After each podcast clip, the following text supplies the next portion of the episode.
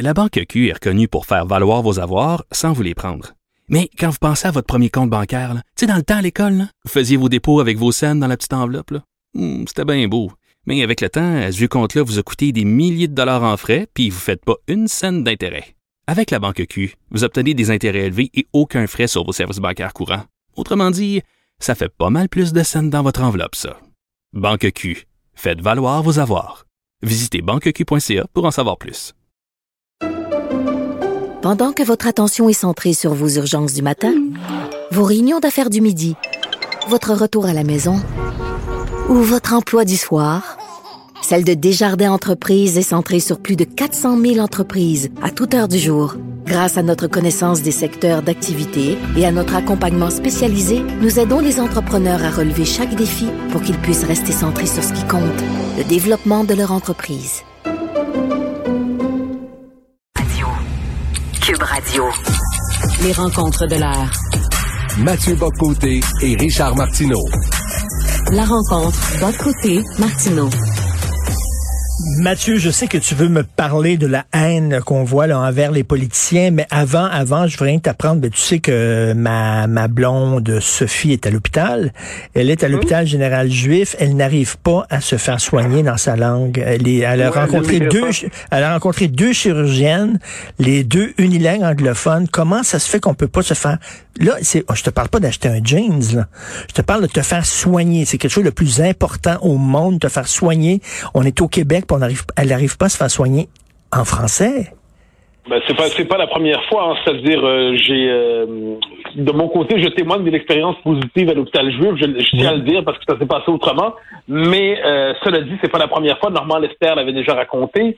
Et on se trouve que mais c'est un phénomène qui se généralise, c'est-à-dire une partie de notre population vit en situation hein, presque d'insularité par rapport au reste du Québec, une partie de nos élites vivent dans un entre-soi linguistique, un entre-soi culturel.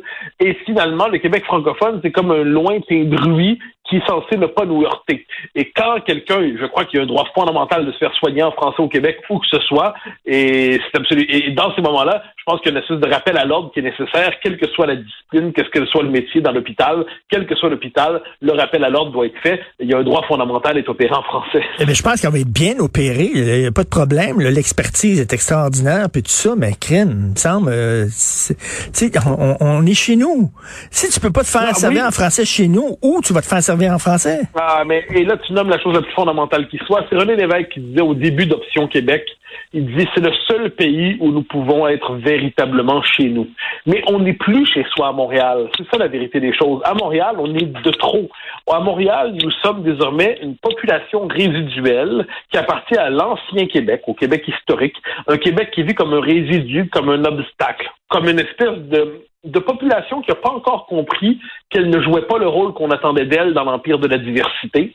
Et quand les Québécois francophones exigent D'ailleurs, Québécois francophones, la formule m'exaspère. Quand les Québécois, on dit pas les Portugais lusitanophones, on C'est dit pas vrai. les Danois danophones, on dit pas les Norvégiens norvégophones. Bon, ben, les Québécois, je vais m'emmener bon. Quand les Québécois exigent Oui. de se faire servir en français dans leur propre pays, eh bien, on, on voit là-dedans une marque de racisme, une marque de, de xénophobie. Je me souviens une fois, moi, c'était à l'hôpital, pas à l'hôpital, pardonne-moi, à l'aéroport euh, de Dorval, euh, où j'avais demandé de me faire servir en français avec euh, une insistance polie, mais la politesse était là. Puis on m'avait répondu racist. Et je pense qu'on a la, la, la, la nouvelle grosse madame de chez Eaton aujourd'hui, eh ben, c'est un jeune mondialisé qui euh, considère que le fait de parler français est une marque d'insister pour parler français, c'est une marque d'esprit réactionnaire et peut-être fasciste.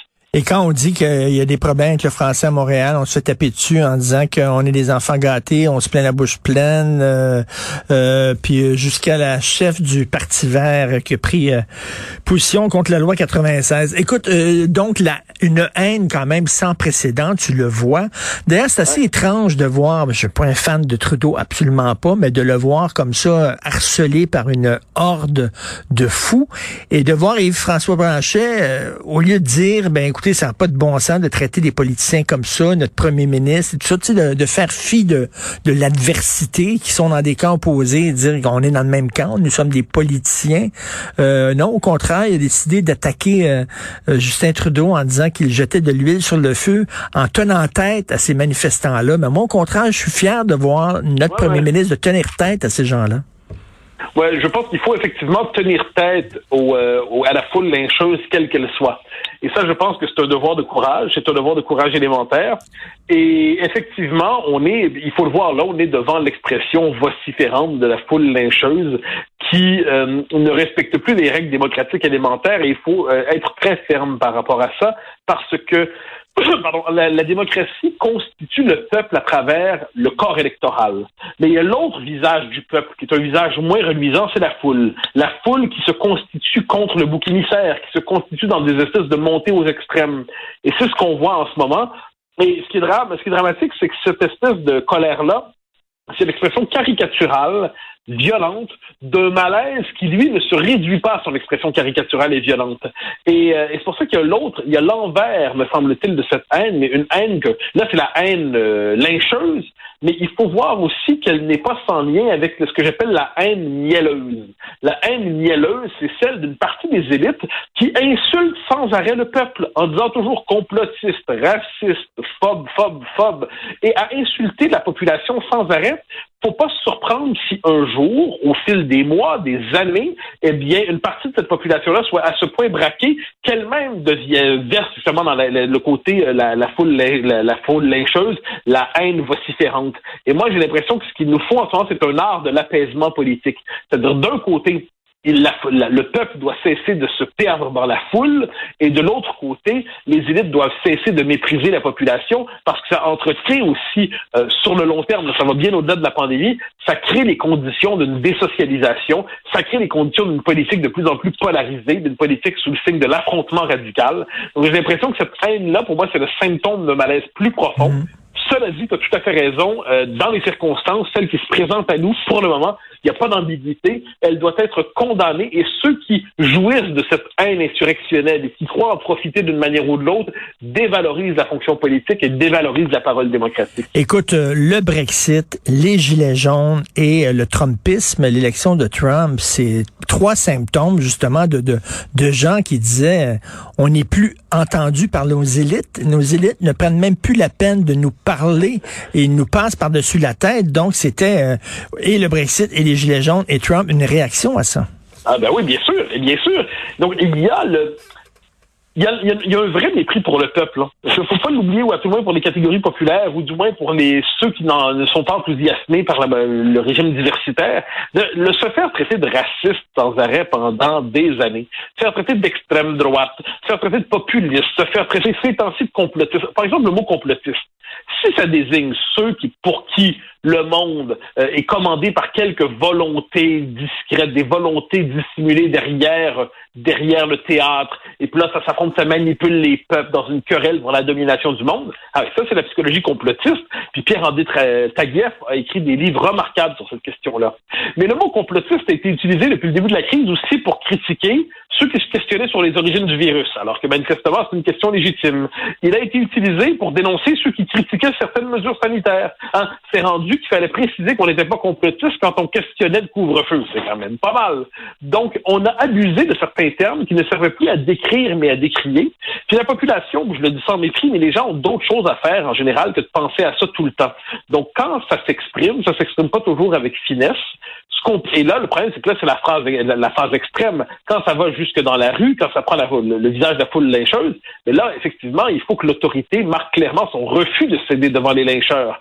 Il n'en demeure pas moins qu'à mépriser une population au fil des années, au fil des ans, ben, ça donne quelquefois un résultat électoral, comme Trump, ça donner le Brexit, ça donne les Gilets jaunes, ça peut donner des mouvements populistes, mais quand on nazifie toujours ces populations-là, eh ben, faut pas se surprendre dans l'avenir instance. Il y a des convulsions sociales et politiques. Mais c'est quoi le peuple? Le peuple, hein? c'est un mot qui veut tout dire ah et rien dire. parce que là, là tu vois, là, t'entends Éric Duhem, je parle au nom du peuple. Tous les politiciens disent, moi, je parle au nom du peuple. Mais c'est qui le peuple?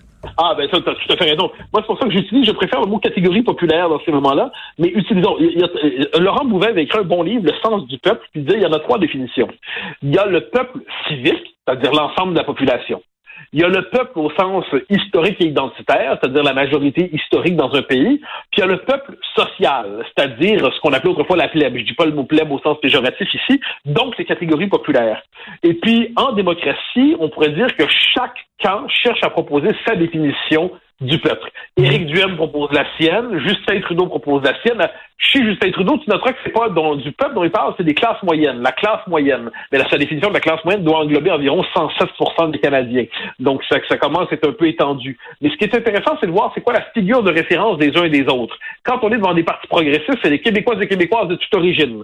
Duhem dit le peuple, les populistes disent le peuple, Trudeau dit la classe moyenne. Les autres, donc c'est intéressant de voir c'est quoi la figure de référence utilisée par les acteurs politiques. Mais ce qu'on sait, c'est que ceux qui se sentent humiliés aujourd'hui, puis qui sont en situation d'insurrection, quelquefois exagérée, comme on l'a vu ces jours-ci, eux se prennent pour le peuple. Donc, quand un leader politique dit vous êtes le peuple, il dit vous êtes le vrai peuple, finalement, contre tous ceux qui n'y appartiennent pas parce qu'ils sont corrompus, parce qu'ils sont dans des élites, parce qu'ils sont ci, parce qu'ils sont ça. Et là, c'est que ça devient absurde. Ça devient absurde parce qu'en dernier instant, c'est une confiscation de la référence au peuple, tout comme inversement, à gauche, il y a la tentation de confisquer la référence au bien et à la générosité. Il faut se méfier en politique de ceux qui confisquent les références et les étiquettes. Moi, je, je, ça me fait euh, ça me fait peur un peu cette haine-là envers les politiciens. Tu sais, ce que j'écris dans ma chronique aujourd'hui, les, les gens disent on n'a plus les politiciens qu'on avait. Les gens ont une nostalgie pour ce qu'on appelait les grandes pointures, les Camille Lorrain, les, les René Lévesque, même les même les Robert Bourassa aussi. Il y en avait aussi de l'autre côté, les Monsieur Sauvé, etc. Tu des gens qui, qui avaient. Mais là, qui qui a une envergure comme ça aujourd'hui, qui va vouloir aller en politique avec tout ce qu'ils ont à endurer, avec les médias sociaux, puis tout ça, il n'y a personne qui va faire le saut. Oui, tu as absolument raison, mais ensuite, on voit que des hommes et des femmes, au contact des circonstances, peuvent se grandir. Moi, pendant des années, je le dis euh, de manière très honnête, pendant des années, j'étais très sévère envers François Legault, moi. Je dis que c'est un politicien technocratique et comptable sans charisme. Puis je, je, crois que mon analyse, à tout le moins, n'était pas complètement fausse à certains moments. La fonction de premier ministre a véritablement transformé François Legault. Il y a, il y a quelque chose qui s'est passé chez lui, une mue, quand on dit quelquefois que la fonction fait l'homme. Hein, donc manifestement, il y a eu une transformation et au contact de l'adversité, au contact de son peuple, le refus, moi c'est une force de Legault, il refuse de mépriser son peuple. Il refuse de mépriser les siens. Ça ne veut pas dire qu'il n'y a pas quelquefois des excès, tout ça, mais il n'y a pas la même posture que Justin Trudeau qui se prend pour l'incarnation de la lumière universelle. Chez Legault, il y a une connexion avec les Québécois. Ben, il y a beaucoup moins d'aversion pour François Legault que pour Justin Trudeau. Je dis pas que l'aversion contre Trudeau est légitime. Je dis simplement que les politiciens qui ne méprisent pas leur peuple peuvent connecter avec lui. Et ensuite, il y a le, charisme d'époque. Je suis persuadé, le jour où il y a la marche vers le prochain référendum, la grandeur de l'enjeu qui apparaîtra suscitera les plus belles vocations qui vont se mêler de politique. Quand les grands enjeux dans une société, c'est des enjeux de la vie quotidienne, ordinaire, on n'attire pas des grandes figures politiques. Mais quand on a, on débat de l'existence d'un peuple, l'existence d'une nation, puis au Québec, n'oubliez pas, hein, au Québec, au fil de l'histoire, notre existence comme peuple a toujours été en jeu. Attends une minute, est-ce que, est-ce que, est-ce que, est-ce que, est-ce que ce dossier-là va être tellement important soudainement que même Mathieu Boccoté pourrait faire le saut? Oh, j'ai pas ce talent-là, j'ai pas ce talent-là. J'ai, euh, j'ai, des fantasmes à l'occasion. Mais euh, non, non, mais toi, tu te dis, toi, non, mais en fait, Mathieu, tu te dis, toi, que tu as peut-être plus d'influence en étant intellectuel, en étant quelqu'un dans les médias. Tu peux plus, t'étais plus à même de faire changer les choses qu'un politicien. C'est pas un peu je, ce que je, crois, je, je, crois qu'aujourd'hui, le, le travail, depuis toujours, le travail intellectuel, je le crois essentiel. Ensuite, le travail médiatique me semble essentiel. Pour peu qu'on fasse un travail de décryptage honnête, je pense que c'est essentiel aussi. Puis défendre tes idées dans l'espace public. Ensuite, je, ne sens pas la vocation politique. Si jamais des circonstances exceptionnelles, puis que la question, puis tout, tout, même série de si, euh, il serait, il serait bien faux, sur de dire Fontaine, je ne boirai jamais de ton eau. Mais à tout le moins, ce n'est pas un désir. Est-ce que ça va arriver un jour? J'en sais rien. J'en sais rien. Mais ce que je sais, c'est que Jacques Parizeau ne voulait pas en faire. Il en a fait, puis il a failli, il a failli gagner. C'est quand même pas si mal. Lutter Bouchard dit qu'il voulait pas en faire. Ça, c'est moins. Je sais pas si c'est vrai, mais à tout le moins, il, il en a fait, puis il a failli gagner. Bon, ben reste parce que, que le prochain qui veuille en faire, qui veut, qui, qui veut pas en faire, mais qui en fait quand même, faut pas qu'il se contente de failli gagner. Il faut qu'il gagne. Mais si ce sera, on ne sait pas. Merci beaucoup, Mathieu. On se reparle demain. Salut, Mathieu.